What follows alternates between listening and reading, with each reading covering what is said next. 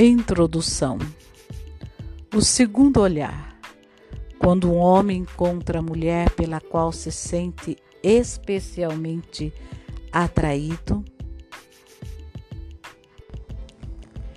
e quando uma mulher encontra esse homem e se sente atraída por ele, também de um modo especial, os dois são atravessados por um sentimento de felicidade até então desconhecido e por um desejo que dele se apossa totalmente. Eles sentem esse sentimento de felicidade e esse desejo como amor. Quando então o homem diz à mulher: Eu amo você, e também a mulher diz ao homem: Eu amo você, eles se unem e se tornam um casal. No entanto, será que esse primeiro amor que sentem um pelo outro, que confessam um ao outro, é suficientemente forte para uma união duradoura, mesmo que após um tempo fique claro que os caminhos distintos até então percorridos se unem tão intensamente por um tempo ou, quem sabe, até por um longo tempo, quando deixam de ser apenas um casal e se tornam pais e mesmo que esses caminhos mais tarde apontem para direções distintas, o que o homem e a mulher realmente sabem um do outro nessa exaltação do primeiro amor? O que eles sabem da escuridão que envolve a sua origem, o seu destino e sua designação especial?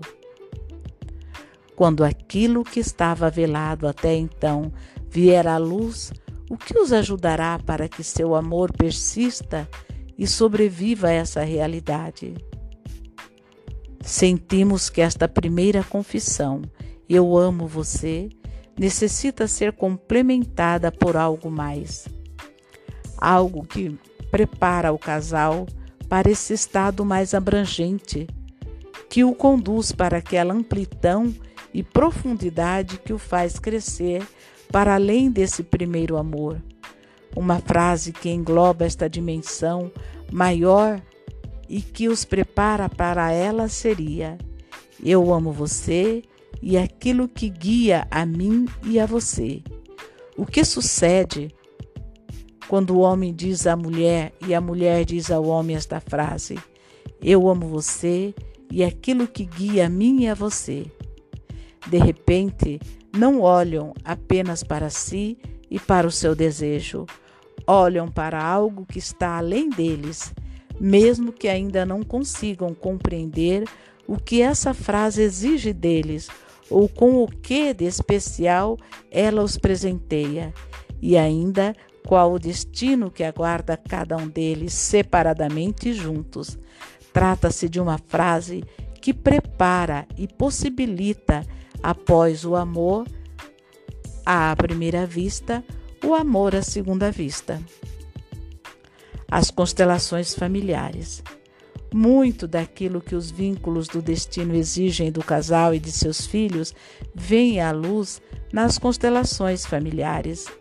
Nelas, o homem ou a mulher escolhe a partir de um grupo de participantes representantes para determinados membros de sua família e os coloca uns em relação aos outros dentro de um espaço. Os representantes, a partir do momento em que ocupam o seu lugar, sentem da mesma forma que as pessoas que estão representando. Isso ocorre sem que os representantes saibam algo sobre elas. Desse modo, vem à luz uma relação, até então oculta, com um outro membro da família. Revela-se assim que nas constelações familiares os representantes mergulham em algo que os conecta com as pessoas ausentes e não apenas na superfície, de forma externa, e sim dentro de um âmbito onde uma força que guia a todos conjuntamente é experimentada. Eu chamo essa força de grande alma. Também a pessoa que constela é alcançada por essa força. Quando constela a família de uma forma centrada, ela o faz em conexão com essa grande alma e fica admirada com o que veio à luz? Darei um exemplo. Um homem constelou a sua família atual e de repente percebeu que havia posicionado um filho em um lugar afastado, com o olhar direcionado para fora. Desse modo, veio à luz que essa criança queria sair da família. O coordenador da constelação perguntou ao representante desse filho como se sentia naquele lugar. Ele disse que se sentia bem. A imagem total da constelação sugeria que mais alguém desejava afastar-se da família.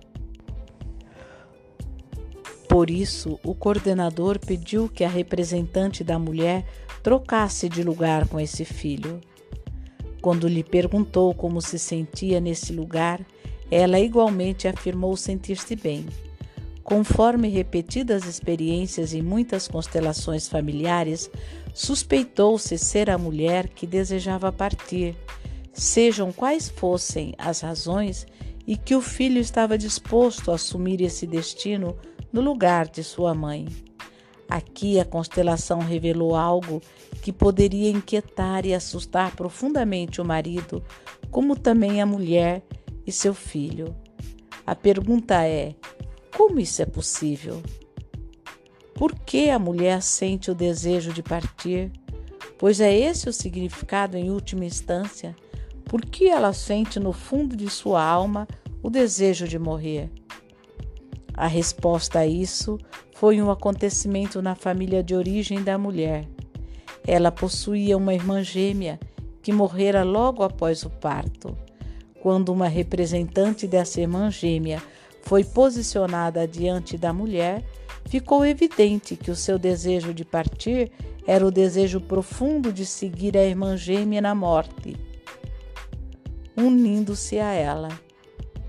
Este exemplo demonstra o que significa quando falamos de um emaranhamento fatal de destino e quais as consequências para uma relação a dois. Esses emaranhamentos são fatais, porque estão além de nossa vontade, nosso cuidado e nossa consciência. Determinam nossa vida de uma forma sobre a qual não exercemos influência, pelo menos não enquanto não nos tomamos consciente dele. Entretanto, nesse caso, não era apenas a mulher que estava emaranhada de forma fatal, mas também o seu filho e o marido. O filho, por estar disposto a assumir sem saber por que o destino de sua mãe. O marido, por ser atingido fatalmente, sem a possibilidade de mudar algo, caso a relação com sua esposa fracassasse por causa do vínculo de destino da mesma. As constelações familiares não apenas trazem à luz algo até então oculto, elas indicam também caminhos para a solução. O ponto decisivo das constelações familiares é mostrar o caminho para a solução de um emaranhamento e conduzir os atingidos a esse caminho. Assim como o amor à primeira vista não pode durar quando não for seguido pelo amor à segunda vista, nas constelações familiares, a solução do emaranhamento ocorre somente quando os atingidos se conectam com algo maior, isto é, quando abandonam conscientemente algo anterior e se abrem para algo novo, mesmo que isso a princípio cause medo. O conhecimento e a compreensão por si sós não bastam. Necessita-se também de uma força especial. A fonte dessa força é, por um lado, a ligação com os pais e os ancestrais, e por outro, o ato de inserir em algo maior, a ligação com os pais e, quando necessário, também a reconciliação com eles. Frequentemente já ocorre durante as constelações e, mesmo assim, isso às vezes ainda não basta.